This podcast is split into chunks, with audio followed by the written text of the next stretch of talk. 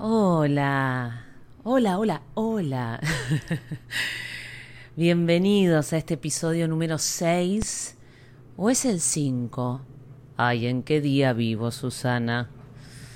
Viste que nos pasa un poco eso, ¿no? ¿Qué somos? Cómo, detestaba y ahora me causa gracia esta cosa del ¿qué, ¿qué mes somos? Ay, bienvenido abril, ay, bienvenido mayo, cuando empieza el mes. Bueno, pero viste que uno no sabe en qué día vive en esta cuarentena, ¿no? Como lo único que más o menos me organiza son los días que mi hijo tiene colegio virtual de los que no tiene. Pero después te debo saber si es miércoles, martes, nos quitaron el viernes, chicos. El famoso, es viernes y tu cuerpo lo sabe, no, ya el cuerpo no sabe en qué día vive. Y un viernes puede ser un lunes o puede ser un martes. Eh, si, si me hubiesen regalado también la gente del colegio de mi hijo, me hubiese regalado unas clases de 10 de la mañana en vez de 8, me hubiesen regalado una cuarentena sin madrugones. Pero bueno, elijo no protestar hoy y agradecer el madrugón, porque yo creo que si no, con lo que me gusta dormir, amanecería, bueno, a cualquier hora todos los días si no existiese esa mínima rutina del colegio de mi hijo. Ya vamos a hablar de eso, creo, no sé. Pero lo primero que les quiero decir es hola, hola, qué ganas que tenía de, de estar acá. Lo que me costó encontrar este momento porque no, no, no, no, no, no sé por qué muy bien, pero hubo días de esta cuarentena que me llevaron puesta, ¿viste? Empezaba el día de tra, siete de la tarde. Eh, ay, no llegué a hacer todo lo que pensé que iba a hacer.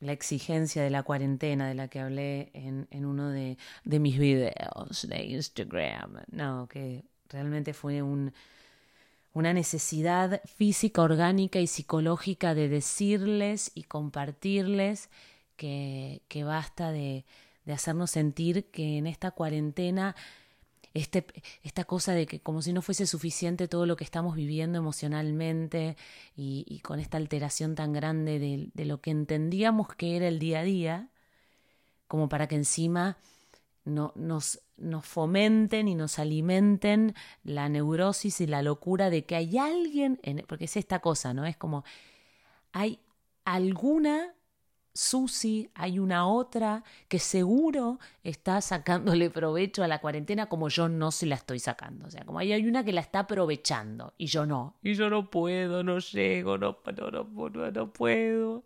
Y se va a terminar esta cuarentena y yo no la voy a haber aprovechado. ¡Qué locura! Por Dios. Ay, viste, descansar la espalda, la cabeza y, y autodecirse, decirse, está bien. Lo que sea que estamos haciendo está bien. Y en esa estoy. Mientras voy doblando, les cuento para que para, para los metódicos o los exigentes del otro lado, estoy doblando, voy a agarrar el canasto para ir apoyando. Eh, empecé por lo que más me gusta, que son las toallas, que son fáciles, suavecitas, suavecitas y, lindas. Mira, acá tengo, tengo, unas toallas de unos colores, hay algunas que ya están medio percudidas, término de mi mamá, percudido. Eh, tengo unas toallas de Franco Valente, una marca que en algún momento era sponsor mía en un programa de radio que hacía en Argentina y entonces me pagaban, creo que me pagaban una parte en plata y otra parte en toallas. Y en un momento empecé a tener una cantidad de toallas eh, impresionantes y le di a mamá y me quedé con varias y muchas vinieron en las valijas de mudanza a Miami. No hay una, una toalla está bien, bueno, ahora ya dije la marca, no le voy a tirar, pero bueno, una toalla, una toalla gauchita, rendidora, pero sí, eh, viste, no de ese toallón pesado, sino esa, esa toalla que se seca rápido. Igual yo no logro, eh, y mira que le pongo al secador, porque acá con el tema del secador de ropa, le pongo esas toallitas que son como, no sé, un pañolensi, que termino si hay alguien que entiende este término, imagino que es argentina o argentino y hacía clases de actividades prácticas en el colegio en los noventas. Yo hacía cajitas de pañolense y como esta, esta tela medio como áspera, eh, bueno, hay como unas toallitas que te venden acá en Norteamérica que le dan rico olor a, a las toallas, pero aún así mis toallas siempre tienen un olor raro, raro. Y las toallas de mi marido, mi marido, mi marido te usa. No voy a decir mucho más porque él después está escuchando el podcast y dice que yo, eh, él sostiene que yo hablo de sus cosas eh, y, le, y, le, y, le, adjudico cosas mías también, como que es, un, personaje eh, de, de, este, de esta sitcom muy maltratado, según él. pero mi marido usa, una usa su toalla, se olvida cuál es la de él, usa la mía, después usa otras para sus baños de inmersión, entonces de repente tiene cuatro toallas en funcionamiento de eh, dudoso dudoso, digamos, dudosa, dudoso grado de limpieza, o sea, uno nunca sabe. Eh, además de que se seca el desodorante con la toalla, una cosa que me parece, oh, yo no sé, los maridos ustedes hacen eso, pero como que se secan el desodorante. Eh, y bueno, pero no, yo no soy una mujer de toalla blanca, ¿ves? Y me fui con el tema de las toallas. Pero, por ejemplo, estoy apoyando hoy el celular con el micrófono, una toalla blanca, que ya es, un blanco apagado, ¿viste? Un blanco medio arratonado y no logro que vuelva al blanco limpio. ¿Viste que yo tengo amigas mías que tienen los baños llenos de toalla blanca. Para mí la, persona que tiene toalla blanca en el baño, una persona elevada en, la evolución humana, una, eh, eh, para mí es una persona, digamos, es, es una Susana, la Susana de Toalla Blanca es una Susana pulcra, arquitecta o contadora, eh, que que tiene todo ordenadito en el placar tipo maricondo, eh, que puede ponerse, yo nunca pude ponerme camisa blanca o pantalón kaki, es una Susana de eso, de, de pantalón kaki y de, y de alpargatas blancas que nunca se le percuden. Es, es una mujer de vida no percudida, que, que no se le erosiona, de poca arruga. arruga. que la vida no, no la erosiona, eso. Eh, así que, y ni te digo, eh, mis amigas venezolanas que además le ponen las iniciales de la familia a la toalla. ¿Qué cosa que en la vida voy a hacer jamás? Tendría que volver a nacer para ser detallista. Para mí, los objetos del hogar tienen que ser funcionales. La toalla tiene que secarte, bien. Los platos, te, tiene un plato y vaso como para comer y tomar, pero ya eh, te debo la decoración, el detalle, el ferincunculín, eh, esa cosa divina, te la debo. Bueno, toallas. toallas, para secar eh, a veces el sudor y el cansancio de este encierro exigido. Ay, poeta. La cuarentena. Bueno, yo. Yo creo que tuve un, principio de cuarentena muy loco, muy empujado por el laburo. Mi trabajo para mí es. es mucho más que un trabajo, es como mi forma de ser, es mi motor, es mi oxígeno. Pero debo confesar que yo no soy una persona ansiosa para nada y en las últimas semanas experimenté un poco una especie de ansiedad que no reconozco como propia, que se me adueñó y de repente cooptó eh, todo. Y partió de esta, de esta idea de que, bueno, de que como funcionaron bien los videos y, y, las cosas que estuve subiendo a Instagram, cuando digo que funcionaron bien, no me refiero al éxito de reproducciones, sino a recibir mensajes de gente diciéndome, que gracias, que gracias por hacerlos reír en este momento tan, tan complicado para muchos, eh, tan particular. Entonces se me empezó a desarrollar como una cosa de, ay, tengo que, se me tienen que ocurrir ideas todo el tiempo para que la gente se ría. Y una cosa, ah, como una opresión que no la descubrí hasta que un día, bueno, me encontré respirando como muy arriba, ¿no? Y bueno, quieras que no, yo te estudié mucho del cuerpo para ser actriz, ¿viste? Susana. Entonces, cuando estoy tan acelerada, digo, ¿qué pasa? ¿Por qué? Tal vez es una ansiedad corrida, ¿no? Del lugar. Tal vez no era tanto que se me ocurran ideas graciosas, sino todo lo que conlleva estar atravesando este momento. ¿No? ¿Cómo, se, cómo cambiaron los valores de, importancia? ¿Qué es lo importante hoy? ese dicho de, ¿qué querés? ¿Que sea nene o nena el bebé? Ay, no, no importa. Lo importante es que sea sanito. Lo importante es la salud, lo demás va y viene. Todos dichos de abuelas, de tías, de madres, que no, que no es como que tenían mucho sentido y que ahora de verdad tienen sentido, profundo. Es verdad que lo más importante es que estemos sanos. Es, es muy loco lo que estamos viviendo.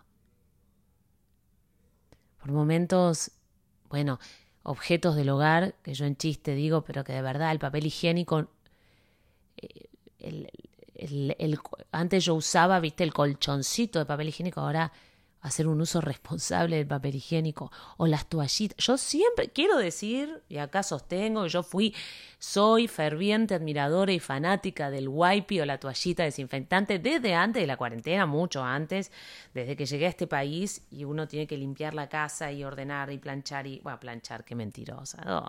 ¿Cuándo planchaste, María Clara? Nunca. Eh, eh, ocuparse de la tarea del hogar, entonces yo siempre digo que a mí el wipe, si me sacas el wipe, me mudo de ciudad. Bueno, todavía me queda un como paquete de wipes desinfectantes. Así que espero que, bueno, ya a dónde me voy a mudar. Así que no a lugares he dicho más. Los huevos, los huevos acá en un momento, acá te limitan la compra de huevos. cuesta conseguir huevos. Hay que poner huevos. Ah. Bueno, me tienen que bancar. Uno, uno se pone medio también tontolón, te reís de cosas que en otros momentos no te reís. Tenés la risa fácil y la lágrima fácil, ¿no? Yo me emociono todo el tiempo con pequeñas cosas. Ayer me pasó que salí a la puerta de mi casa y miré el cielo, tormentoso, encapotado, plomo, color plomo, con un viento. Miami no es una ciudad ventosa, y yo amo el viento. Vengo de, de Buenos Aires que cuando se pone ventosa, uff, qué lindo. Viento frío, helado. Eso me encanta. Y también me hace acordar a mi infancia en el campo, en Coronel Suárez, en una chacra. Yo siempre creí que, que mi, papá, mi papá y su mujer tenían un campo. Y con el paso del tiempo por, por la cantidad de hectáreas y, tal, un día me dijeron, no, eso no llega a ser un campo, eso es una chacra. Bueno, era terreno verde para una chica de ciudad, todo lo que es más que una caja de zapato de cemento era enorme. Y Suárez, Coronel Suárez, una ciudad que queda en la provincia de Buenos Aires, al sur de la provincia, tiene, tiene unos inviernos, o tenía en mi infancia y en mi adolescencia, unos inviernos fríos, de ese viento que te choca la cara. A diferencia de mucha gente, no hay cosa que me ponga de mejor humor a mí que un día tormentoso y de frío en las manos, en la cara, en las orejas, en la nariz. En la nariz es fácil en mi caso, porque una nariz muy grande, es lo primero que encuentra todo. Pero ayer miraba esa tormenta que se avecinaba, que yo extraño las tormentas eléctricas del campo, cosa que le daba mucho miedo a mi hermana Guillermina y a mí me parecía una expresión maravillosa de la naturaleza. Qué cosa más linda, qué espectáculo más majestuoso y maravilloso. Y ayer desde la puerta de mi casa veía esa tormenta y no podía dejar de emocionarme pensando en lo valioso de cada instante que vivimos. este virus silente, silencioso, que se ha colado en todo el mundo, que se ha transformado en el mayor temor para todos, que nos ha metido en el barco a todos juntos, nos ha devuelto también esa enorme y absoluta e innegable perdón, realidad de que la vida es algo tan valioso que cada instante debemos valorarlo porque no sabemos qué va a pasar en el próximo, pero uno se olvida de eso, ¿viste? Como cuando nos enteramos que alguien falleció de un momento a otro y decís, Dios mío, yo preocupándome por estas tonterías, cuando lo importante es otra cosa, la vida es un instante, pero inevitablemente después pasan los días y te olvidás y volvés a preocuparte por esas tonterías. Porque no podemos vivir constantemente con la idea de la fragilidad de la vida, porque no podríamos vivir, nos la pasaríamos bueno, o no, o tal vez del otro lado alguien me está escuchando y efectivamente todo el tiempo está agradeciendo estar vivo, sin la nostalgia o sin la angustia que eso conlleva, y simplemente desde el lugar de la alegría, decir, wow, estoy vivo, ¿no? desde la felicidad, desde el agradecimiento. Digo todo esto y se me, se me, se me angosta la garganta, ¿no? Y cuando sentimos ese, esa tensión en la garganta, es porque hay emoción. Eso lo aprendí también, entrenando como actriz. Entonces ahora me estoy masajeando y dejando que se cuele la emoción. Creo que creo que si pudiera decirles algo en este momento,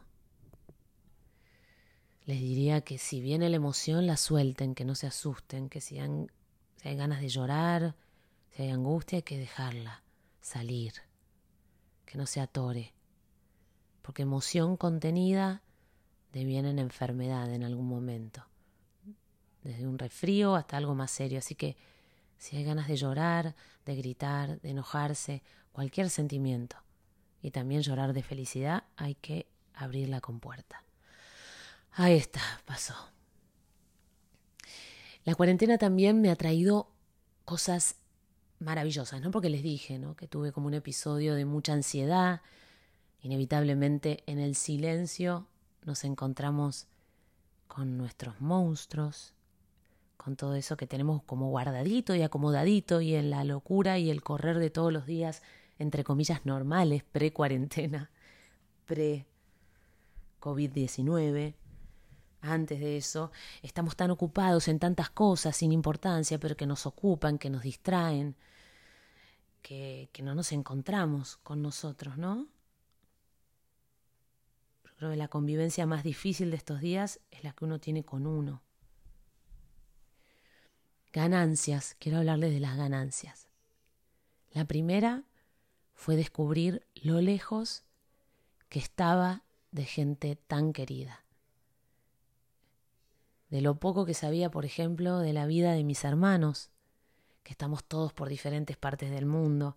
Dos de ellos viven en España, otros dos están en Argentina, yo aquí en Miami, y entonces empezamos a hacer unas reuniones en Zoom, como muchos de ustedes deben estar haciendo, y volví a verles las caras, reírnos de pavadas, a festejar el cumpleaños de mi hermana Guille el 7 de abril y reírnos y ponernos, eh, yo me puse una máscara y, unos anteojos brillosos y otro hermano se puso un gorro y le cantamos el feliz cumpleaños y fue un momento delirante y tan hermoso, tan gracioso y tan hermoso, tan emocionante. La cuarentena ya me dejará esa enseñanza enorme de, de darme cuenta quedando tan loca, tan acelerada a veces, que se me había perdido algo tan importante, que era saber de ellos, estar cerca de ellos. Otra ganancia es eh, charlar con mi hijo, mi hijo de siete años, después de ya varios días de cuarentena, ha empezado a abrirse, a, contarme cosas que en otros momentos no. Por ejemplo, en las últimas noches me enteré que le gusta una chica, una vecinita, y verle esa cara de, de, emoción, de nervios, de alegría, de picardía, de confidente, de encontrarme y, hablar, y hablar de cosas, y que me cuente a qué le gusta jugar, y darme cuenta que, que siempre estoy a veces en, en el dale, dale, apúrate, bañate, dale que tenés que comer, dale, dale que tenés que hacer la tarea, dale que llegamos tarde al colegio, dale, y soy, estoy tan preocupada por empujarlo en las tareas diarias que no, que no me detengo a ver qué tiene para contarme. Una gran ganancia de la cuarentena. Encontrar espacios de charla con mi hijo. Y ayer domingo, porque hoy es lunes, eh, se nos ocurrió poner música acá en casa y terminamos con unas luces de colores que uso habitualmente en mis shows. Como extraño hacer mis shows, ya vamos a volver. y pusimos la música al taco en el living y las luces de colores y se armó una disco y nos pusimos a bailar con mi marido, con mi hijo a reírnos y a bailar y fue una experiencia liberadora del cuerpo. Porque a mí me encanta bailar sin forma, ¿no? No sin pasito, como si nadie me estuviese mirando literalmente. Entonces hago movimientos espásticos, mi hijo se ríe, no puede creer.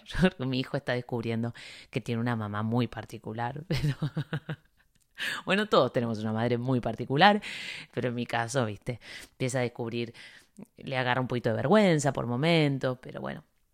Y fue increíble vernos como si en un momento, en el momento estaba en la escena yo bailando, disfrutando, y en un momento de repente hice como un zoom out, ¿viste? De la situación, me puse como espectadora un segundo y me vi bailando un domingo a la noche, canciones, riéndonos y disfrutando a tope y profundamente de ese momento. Es verdad que estamos encerrados. Es verdad que nos quitaron la posibilidad de elegir algunas pequeñas cosas. Como por ejemplo qué voy a comer, ¿no? ¿De qué tengo ganas? No, se come lo que quedó, lo que se puede inventar de lo que me queda, porque tengo que ir lo menos posible al supermercado, por ejemplo. No puedo salir cuando quiero, no. Es verdad que nos quitaron cosas para protegernos, para cuidarnos. Es verdad que también nosotros elegimos quedarnos en nuestros hogares para protegernos a nosotros y a los otros. Pero hoy, en esta mañana de lunes, a donde afuera de esta puerta del garage generalmente hay silencio, pero ahora hay ruido, mi marido está escuchando la radio, mi hijo en el iPad, esperando a que salga de acá y le dije, tenemos que arrancar el, home, el homework, la tarea, y se escucha ruido de pasos. Pero hoy elijo no mirar todo lo que me, entre comillas, quitaron, sino todo lo que estoy ganando. Y de repente desaparece esa loca idea de que hay en algún lugar del mundo una que está aprovechando la cuarentena. No sé qué es aprovechar o sacarle jugo a este momento. Yo solo sé que empiezo a darme cuenta que estoy ganando cosas.